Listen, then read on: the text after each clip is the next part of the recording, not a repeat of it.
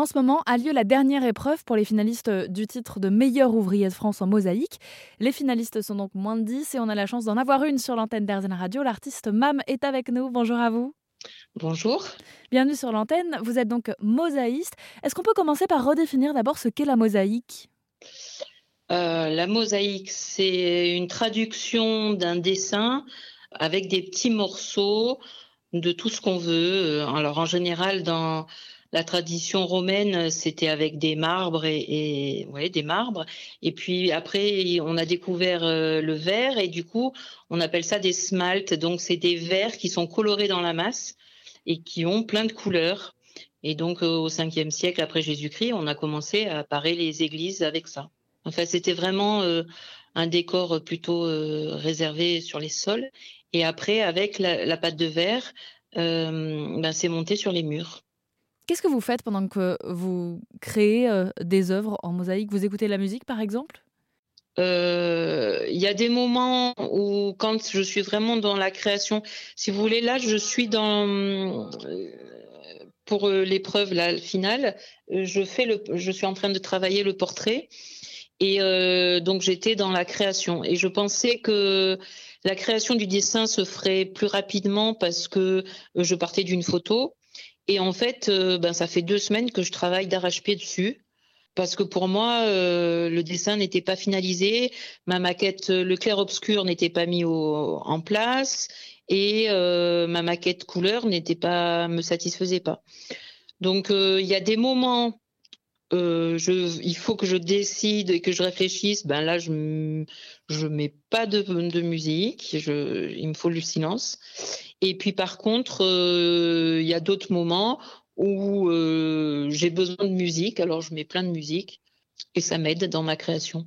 Et vous écoutez quoi? Oh ben j'écoute Ed Sheeran, j'écoute Glorious, j'écoute des années 80, du jazz il y a de tout. bon, bon, on espère euh, peut-être que la playlist Airzen Radio d'ailleurs pourra vous inspirer euh, d'ici la fin de cette euh, dernière épreuve pour le concours meilleur ouvrier de France. Vous devez donc rendre toutes ces œuvres-là d'ici début avril. Qu'est-ce qu'on peut vous souhaiter? Eh bien, que j'arrive à cet aboutissement. Enfin voilà, parce que c'est une reconnaissance un peu ben, du travail effectué et puis aussi parce que il y a des personnes qui euh, euh, vous font confiance pour faire des grandes réalisations et qui n'ont pas besoin de diplôme, de reconnaissance officielle. Et puis il y en a d'autres euh, ben, que ça arrête complètement.